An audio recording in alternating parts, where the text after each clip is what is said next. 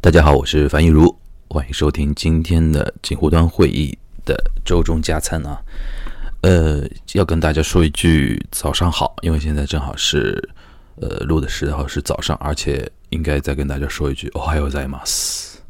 为什么说日语呢？因为这周呃我来到那个东京出差啊，然后参加东京国际电影节有关的一些商务上的一些活动，所以说会在东京待一段时间，然后。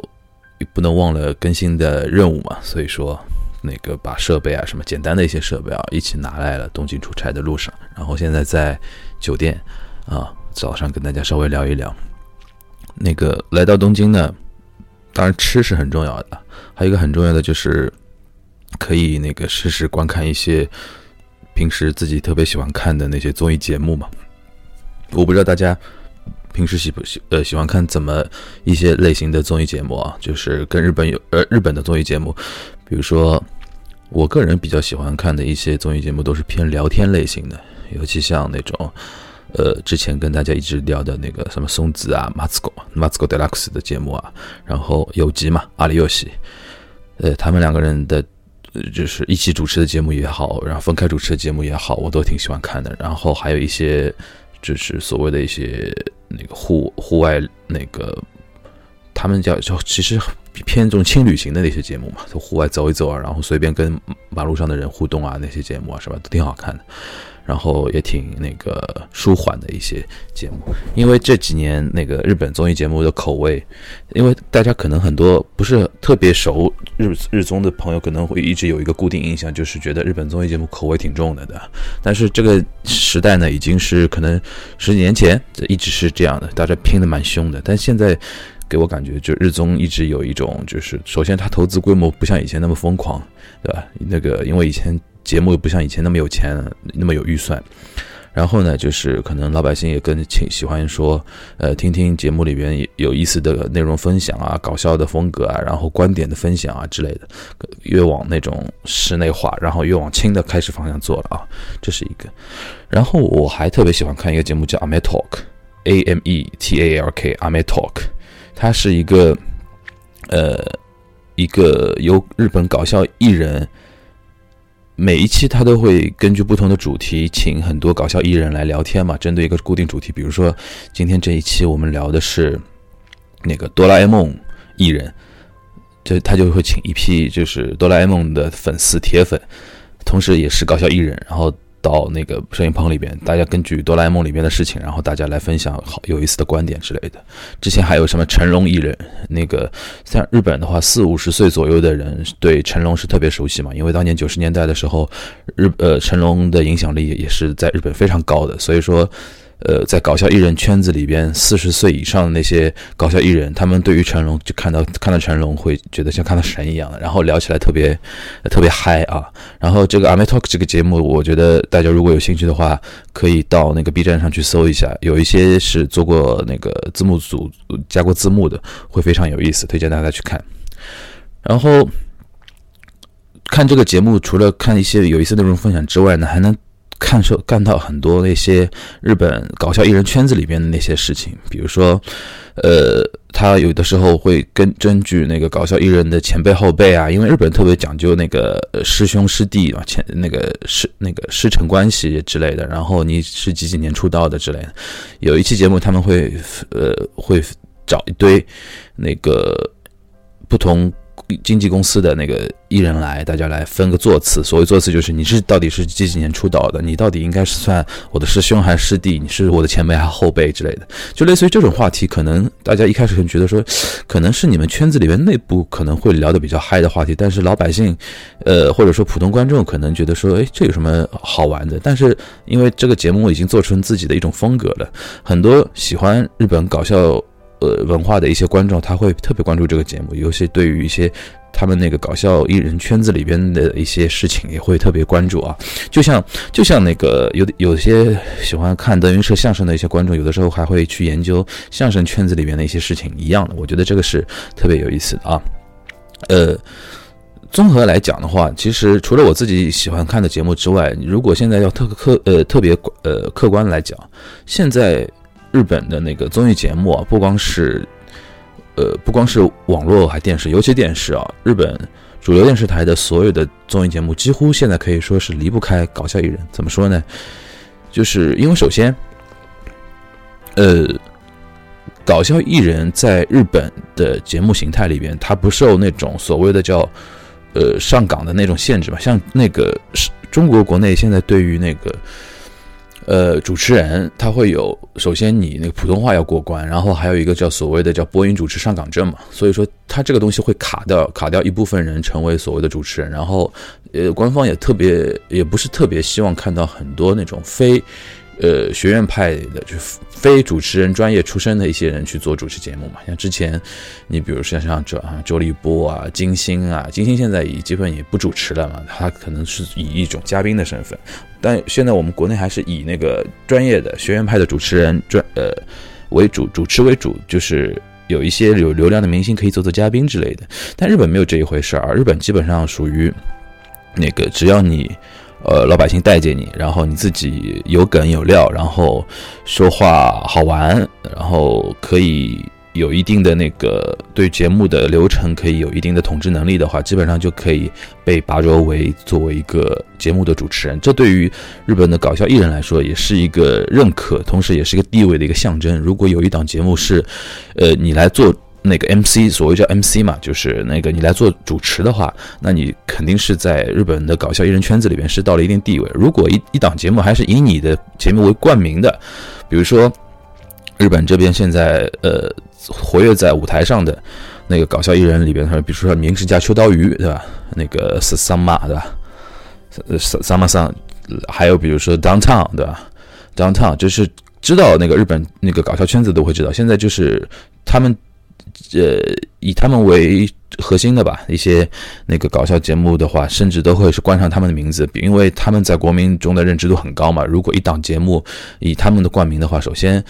呃，冠在节目里边啊，就比如说，呃呃，名名士家秋刀鱼的什么什么什么什么，我举个例子啊，然后那个呃，downtown 的什么什么什么什么，这样的话，因为。日本还还有那种报纸文化嘛？报纸的每一每一天会有出那个电视节目预告栏之类的。他如果他的一个意思就是说，节目冠谁的名字的话，你出现在那个电视预告电视节目预告栏的话，那个时候老百姓会看到这一栏，会觉得说啊，这个节目我要看。你有这种效果的话，说明你在这个搞笑艺人圈子里面，或者说在艺能界这个圈子里面的地位是相当相当高了。这是一个非常高的一个认可啊。因为我的，就说回来，就是现在日本的节目基本上离不开搞笑艺人，不光是做嘉宾，然后也好，然后那个在里边演节目也演那个段子也好，甚至于主持节目也好，甚至于冠名整个节目也好，你都可以看到，看也可以看到，呃，日本各个档次的一个搞笑明星对于某某一档节目的深度参与啊，这也是现在在日本的话，那个搞笑这一块儿，因为。传统上，大家可能觉得说一档节目，一档，尤其像综艺节目、电视剧的话，因为现在那个请那个搞笑明星演电视剧会有，但是不是特别多啊。但是在综艺节目这一块的话，你像中国人可能比较习惯的是说，可能请演员、歌手，然后所谓的叫流量明星来做做嘉宾，这样提流量。呃，我们。意识中，如果是把自己定位为一个喜剧演员，但是这两年也开始出现了，比如说像贾玲啊、沈腾啊这些也出现。但是在日本的话是，呃，在综艺节目这边的话，他现在已经基本上是固定班底，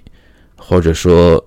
最主要的一个流量来流量支持的一个来源是搞笑艺人这一块儿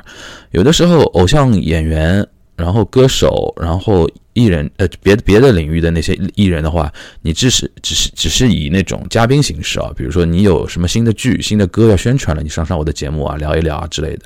主要的班底还是以搞笑艺人为主，这的这种这种情况现在越来越多。当然也不否认，比如说像，呃，像杰尼斯的艺人啊，对吧？这他们也有自己的一个冠名的节目啊什么的。这当然也是因为杰尼斯在日本的话，它也是一个流量非常大的一个一个来源，一个端口啊。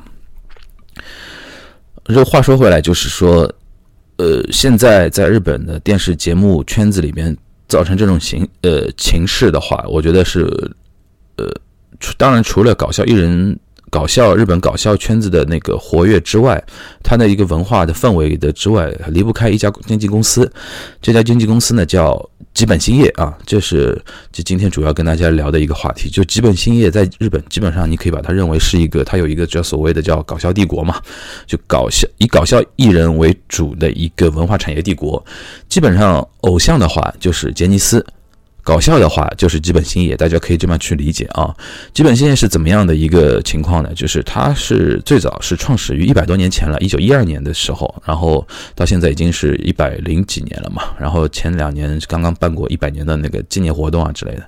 它最早是呢，就是是那种小剧场的那种演出。就小小剧场那种演出，比那种中国传统的那种什么天桥练摊儿的那种说相声的可能稍微好一点。就比如说现在中国，比如说呃呃，就是小剧场相声嘛，就类似于像这种感觉。它最早是小剧场，在大阪那那一块，就呃关西那一块，就小剧场演出为主，然后起呃然后开始起家的。然后但是真正呃发呃就是说大发展，就是成为。整个日本都有影响力的一家经纪公司的话，可能还要追溯到那个上世纪的七八十年代。那个时候呢，就是呃，他一些因为基本兴业那个大本营是在大阪嘛，因为那个可能那个对于日本比较了解的同学或来日本比较多次的同学，他可能会知道，就是日本的大阪有点像中国的东北，就是特别出孝心嘛，特别出那种搞笑人才，就是这个。呃，我觉得都已经说不清楚，是因为有基本兴业在造造成了那个区域的文化开始变成发生变化，还是说大阪本来就是一个文化特别那个热情啊，特别有搞笑基因在的一个社会，所以说才会出了基本兴业这家公司。我觉得已经已经说不清楚了啊，因为现在这个嗯就互相影响嘛。然后说到他七八十年代从。大阪开始起飞，开始影有那个全国的那种影响力。它是主要一个什么呢？就是现代的传媒，现代传媒的呃媒体的一个大爆发。因为从六七十年代日本那个开始普及电视之后，全国都有电视机之后，那个。呃，剧场相比起剧场演出的话，可能电视台里边的那种搞笑的那种节目的需求开始增加了。然后那个时候呢，就是现在呃，基本兴业的掌门人啊，就是他呃，怎么说呢？一呃，当机立断嘛，或者说他当时自己也是经纪人嘛，他自己当时一个一一个就刚才提到那个 Downtown 他们的一个经纪人，然后他是跟 Downtown 这些。现在最活跃在日本电视媒体的一些那一批搞笑艺人，就是离开大阪这个自己的就是舒适圈，来到东京做更大的挑战。他当时就带了一批这样的艺人，然后来到呃东京这边来开开疆拓土嘛，然后等于还在东京站住脚，然后让他们旗下的一些艺人先从上节目开始，然后逐渐的有。呃，怎么说？开始主持一档节目，甚至于主持 N N 多 N 多档节目，然后怎么怎样发展，然后再提携后辈，然后再在日本，呃，东京这边有一个据点，开始招新人做学校、做小剧场，开始这样生根发芽。他现在等于是说，他发迹是在大阪，然后大阪也是他重要的一个部门核心之一，但同时呢，公司的总部现在已经完全移转到那个东京这边来了啊。就等于简简单讲的话，他现在目前所呃旗下的搞笑艺人大概有六千多位，但是有一点跟大家说，他呃虽然是六千多位，真正赚钱的也是一部分而已，有大绝大多数还没有成名，还没有开始有那种影响力，开始赚钱的艺人的话，他虽然是一个艺人名义，但平时可能还会去打打工之类的，因为赚贴补一点自己的生活费啊之类的。因为虽然他是一个非常强大的一个经纪公司。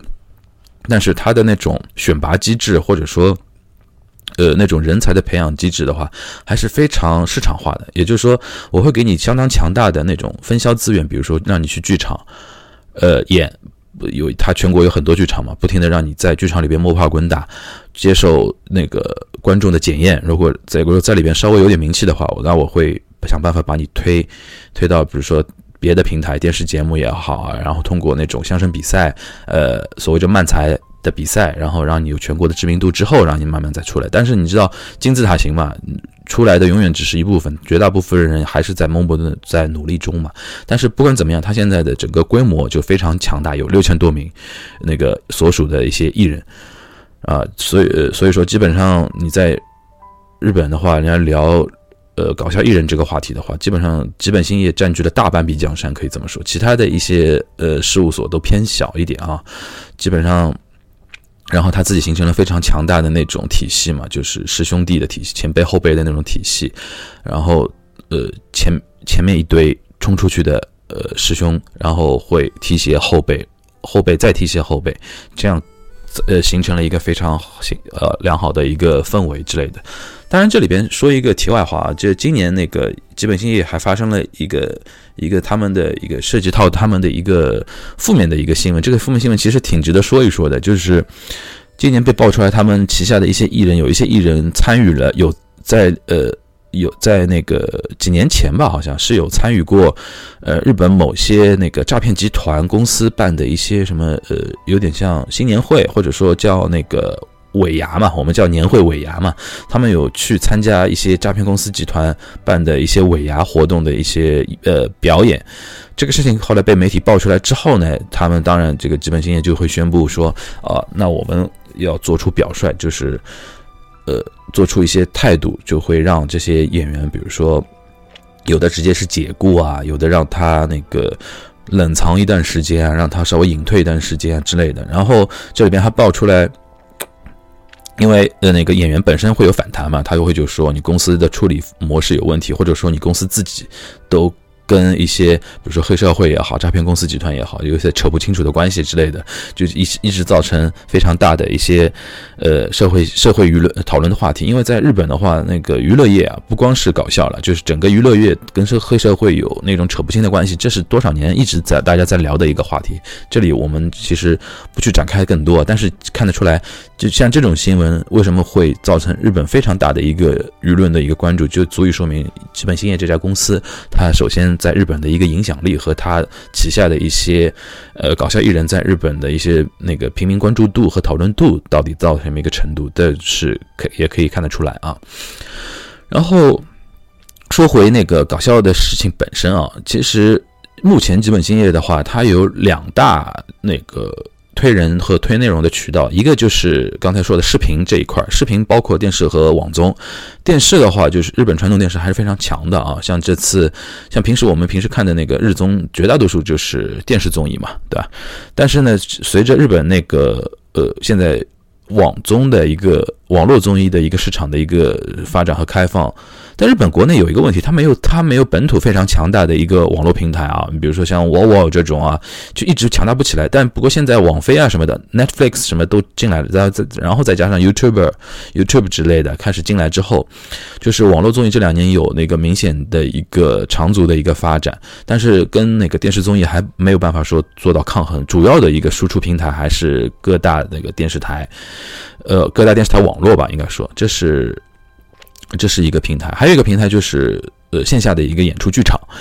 线下演出剧场呃很很容易理解嘛，就是比如说那个小剧场演出的，然后这里边就不得不提那个基本兴业，呃在日本全国吧，日本就是大阪、京都、札幌、福冈、东京。然后名古屋之类吧，这些日本的大城市都有自己的线下演出剧剧场，然后它自己形成一个非常强大的一个分发平台。比如说，呃，然后偷偷呃再提一句，它还有一个叫 NSC 的一个。学校，但这个学校是一个培训班的一个概念啊，不是说是正经的一个，呃，技能学，呃，就是有班学历学位的那种学校，只是一个培训班的一个概念，就有点像那种我们过去说的那个香港 TVBS 那个艺人培训班这种感觉。它它一个叫 NSC 的一个培训机制，就比如说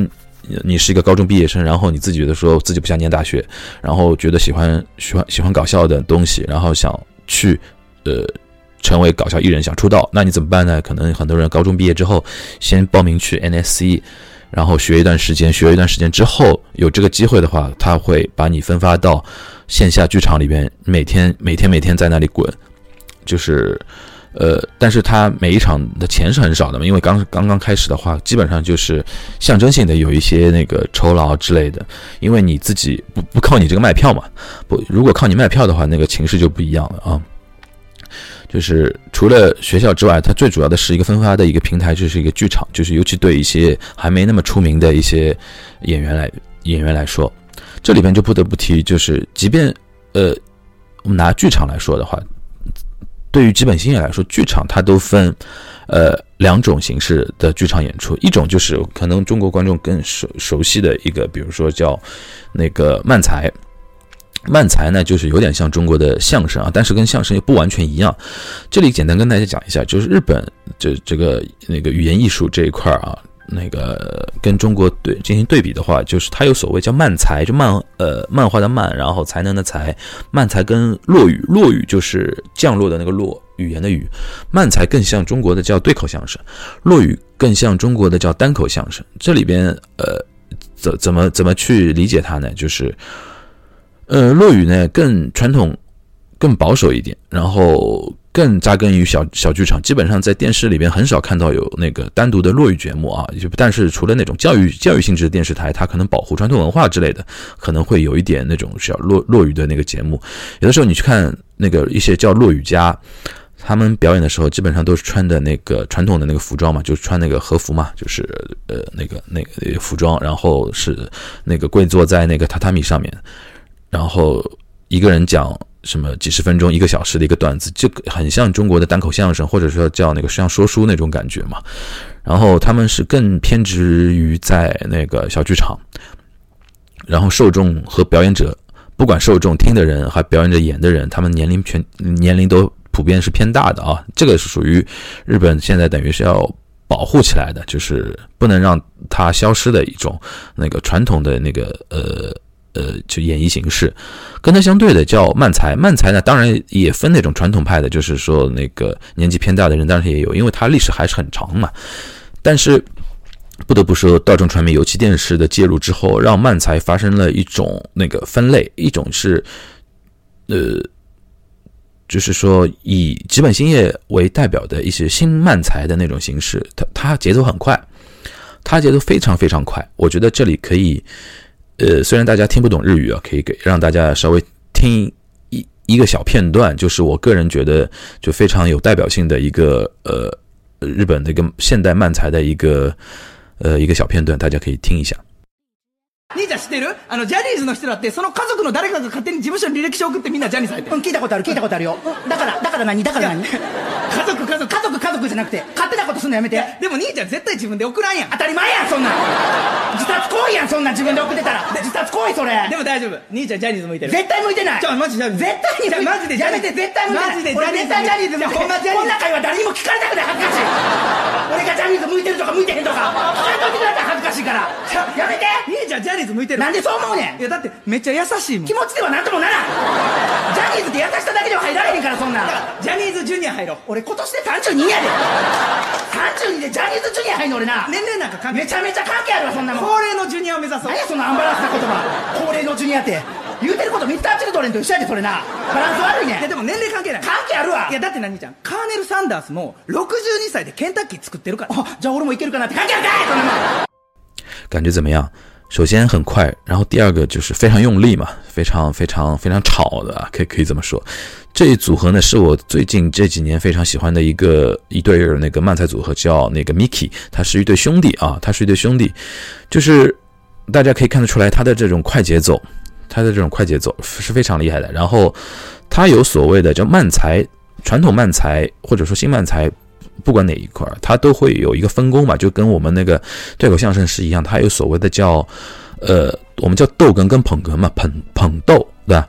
日本分 boge 跟 tsukomi，boge 呢日语呢就是傻傻嘛，傻子的意思，傻瓜的一个意思。然后这里边是一个专业术语，就是放在漫才里边，他是一个就是负责装傻充愣的一个人，就可以把它简单理解为是漫才里边的逗哏。简单理解啊，但是其实并不是完全一样啊。然后 “tsukomi” 这个东西呢，就是 t s g o m 是一个日本的动词 t s g o m 的这个动词就是想吐槽嘛，就是说你可以指出它里面的不对的那个地方。它是，然后它一个名词的一个变形叫 “tsukomi”，然后在那个漫才的那个专业术语里边，就是负责吐槽的那个。那个人，然后你可以简单理解为是一个捧哏，但里边这不是捧的概念，有的时候是吐吐吐他嘛，指责出来，这就是漫才跟相声又像又不像的一个地方。然后现代漫才跟相声它非常大的一个区别就是。呃，我们虽然那个相声里边也说三呃呃呃三分逗七分捧，对吧？但是表演形式上或者展现形式上来说的话，基本上逗哏演员他占的那个表演比重会非常重，对吧？会非常重。有的时候那个捧哏传更传统一些的那个相声捧哏，他一场下来可能也没几句话，对吧？但是现代在日本这边的话，尤其那个现代漫才的话，他那个 s k o m i 就是吐槽的那个人的表演。里边的比重持重度会非常非常高，甚至他的那个演员能后后续演员能成为那比如说像主持人啊、综艺咖之类的，他的一个发展前途会更厉害，然后他的国民讨论度会更高。现在有这种趋势，我不说都是这样，有这种趋势存在，这是因为什么呢？就是因为那个他们现在表演过的过程中。他们在写段子的时候，他们这个逻辑就跟那个传统漫才会不太一样。他有的是会针对一个比较漂亮的、比较精彩的一个吐槽的一句话来写一段他的一个装傻充愣的一个东西。这里边我觉得是今今天没时间过度展开啊。然后可跟跟大家可以提一下，大家有如果有兴有那个有那个兴趣的话，可以去 B 站搜一个一个叫那个 M One，M One 就是一个英文字母 M 就慢才的慢 M。M 一个呃小的一个杠，然后加加个一啊，M one，M one 是那个吉本兴业呃吉本兴业呃为首的经纪公司跟日本朝日电视台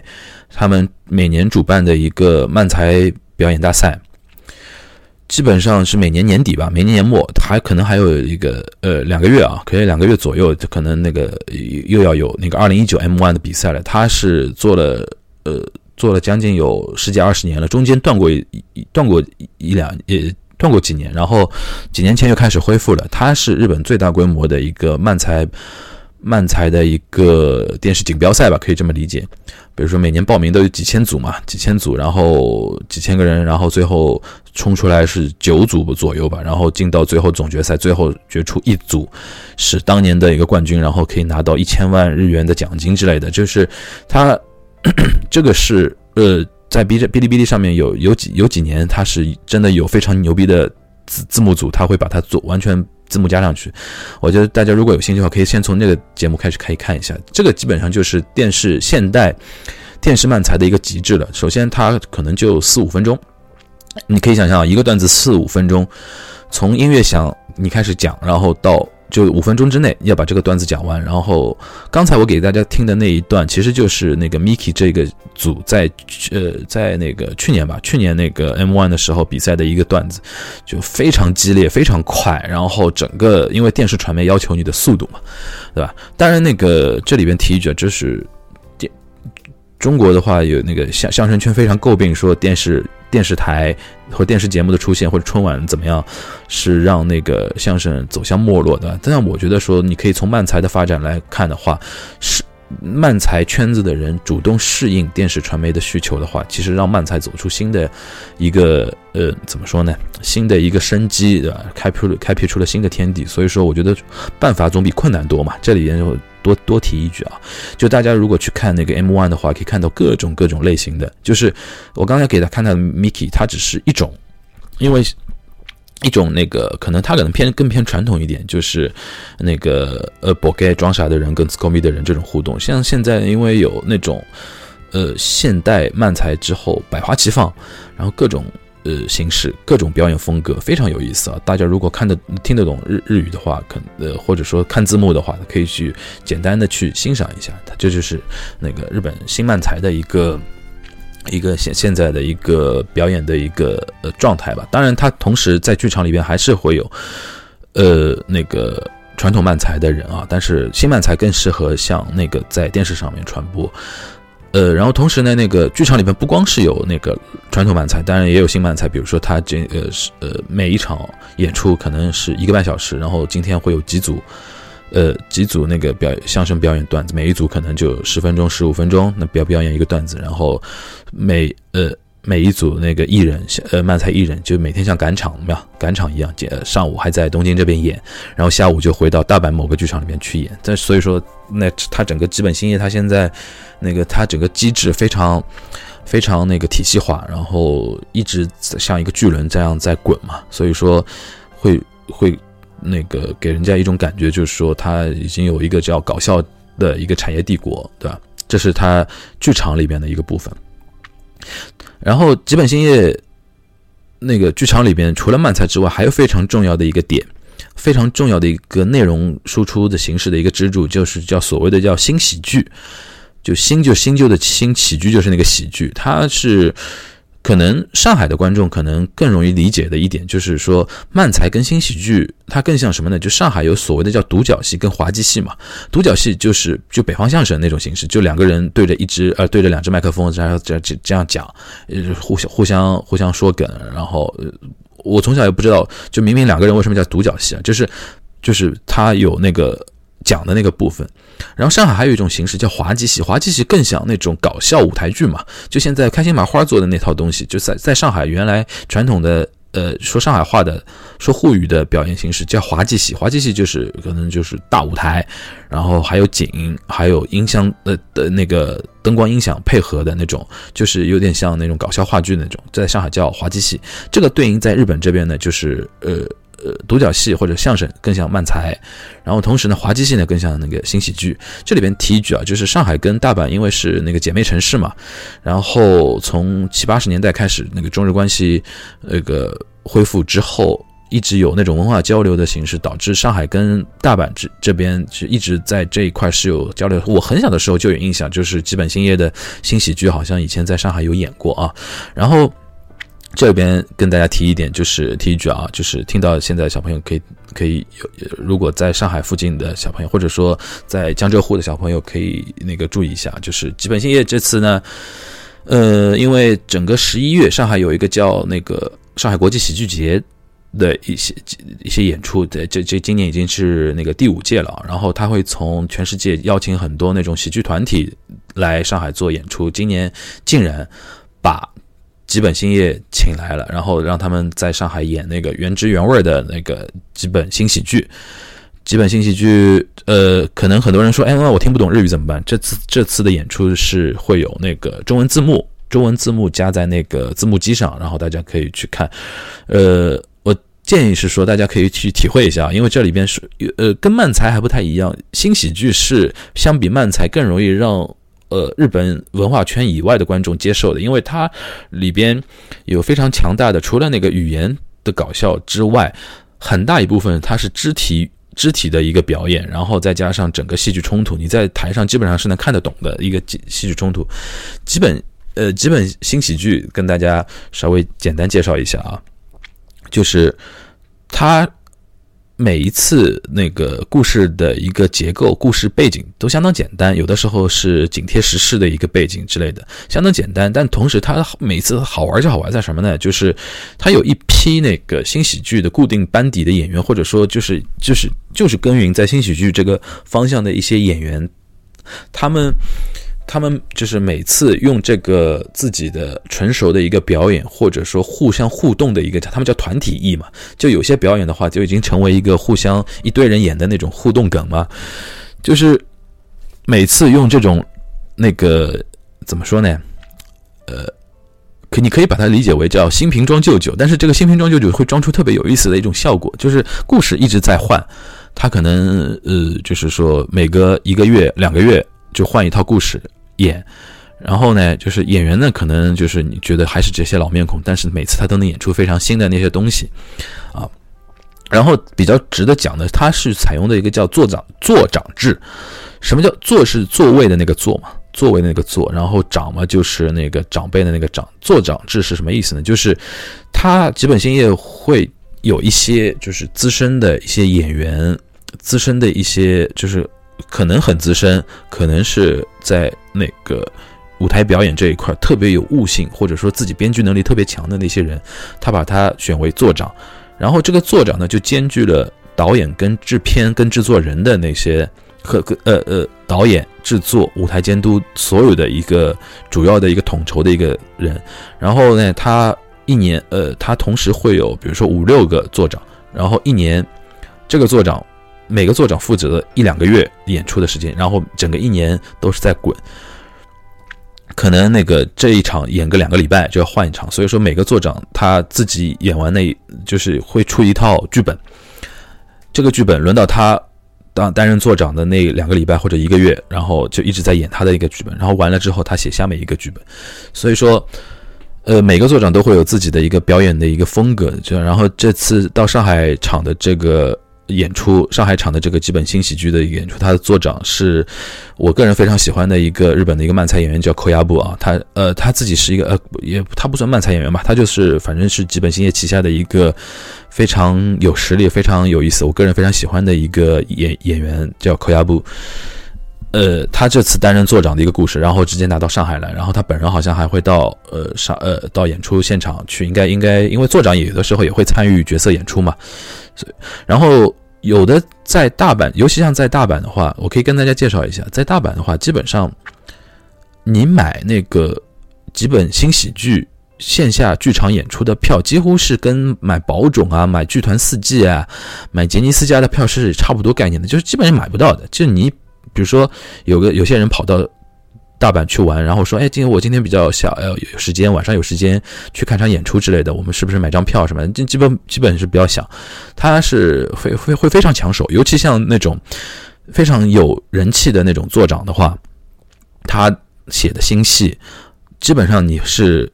甭指望会抢到当天票，基本上都会要提前预约或者说提前抢啊之类的这种情况，然后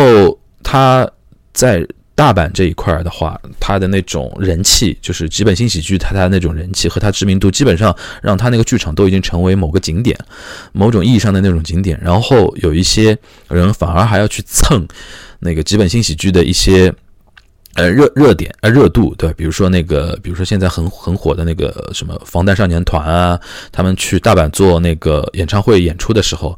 当然，你当然，我不是说那个防弹一定要去蹭那个基本新喜剧的热度，而是说他会通过说让那个防弹少年团的团的成员登上新喜剧的那个表演的舞台，因为他有的时候因为呃那个笑呃话剧演出搞笑话剧演出，它不像正统话剧，它对那个剧的那个流程或者说剧本那么讲究嘛，它中间可以有一些留空的地方给演员做特殊发挥嘛，他经常会有那些明星会客去客串。他也不是说去里面演角色，而且就人出现在里边，然后让那些搞笑艺人在台上通过他们的一些夸张的表演啊，什么让大家呃笑一笑啊之类的。他经常会有那种，比如说像防弹，像那种那个 AKB 那种那种女友女团成员之类的，有的时候会登上舞台。他一方面是说，是呃通过这个平台增加一点自己的一个曝光度，就是针对日本。普通老百姓啊，或者说曝光度，第一方第二个方面嘛，也就是，呃，强调自己的一个亲民性嘛，亲民性的一个感觉。这里边比较典型的就是，呃，今年五月份在大阪举行 G 二零那个 G 二零呃首脑会谈的时候，今年五月份正好是轮到那个日本主办嘛，因为在大阪，所以说他呃安倍晋三后来在那个呃 G 二零峰会之前。呃，几周吧，然后上到那个基本新喜剧的某一期、某一次那个演出的舞台，呃，呼吁那个大阪的市民嘛，就是因为 G 二零肯定会有很多那种交通管制啊，什么生活中不带来不方便的地方，希望大家能够谅解。他反而是通过上到基本兴业。呃，新喜剧这个舞台这个形式来跟大家来诉诸这个诉求，可以体看得出来，基本新喜剧现在在日本，尤其在那个关西地区大阪这个地方的一个国民度和认知度和它的一个影响力啊，这是可可见一斑的。所以说，呃，还是就是再次安利这这场演出啊，因为那个时间是十一月八号和十一月九号两天，周五和周六晚上的呃七点半。所以说，呃，通过大家可以通过各个购物平台，呃，购票平台不是购物平台啊，购票平台可以去找到这个演出。大家可以去搜那个上海国际喜剧节，或者是直接搜那个基本新喜剧，然后十一月的它的一个演出，大家可以去关注一下啊。然后，呃，之后我会。参与那个从从其实从今天吧，今天就开始参与一些那个东京国际电影节的一些商务活动，然后我二十八号、二十九号还会看一下那个电影节的一些片子。但是因为这次我时时间的一个安排，就是电影节的一个电影看不了太多。呃，如果后面如果看那个有机会的话，下周那个周中吧也。再做一个加餐，然后聊聊那个国际电影节的一些东京国际电影节的一些话题，好吧？然后今天这期节目就到这里，大家希望大家能够喜欢，大家拜拜。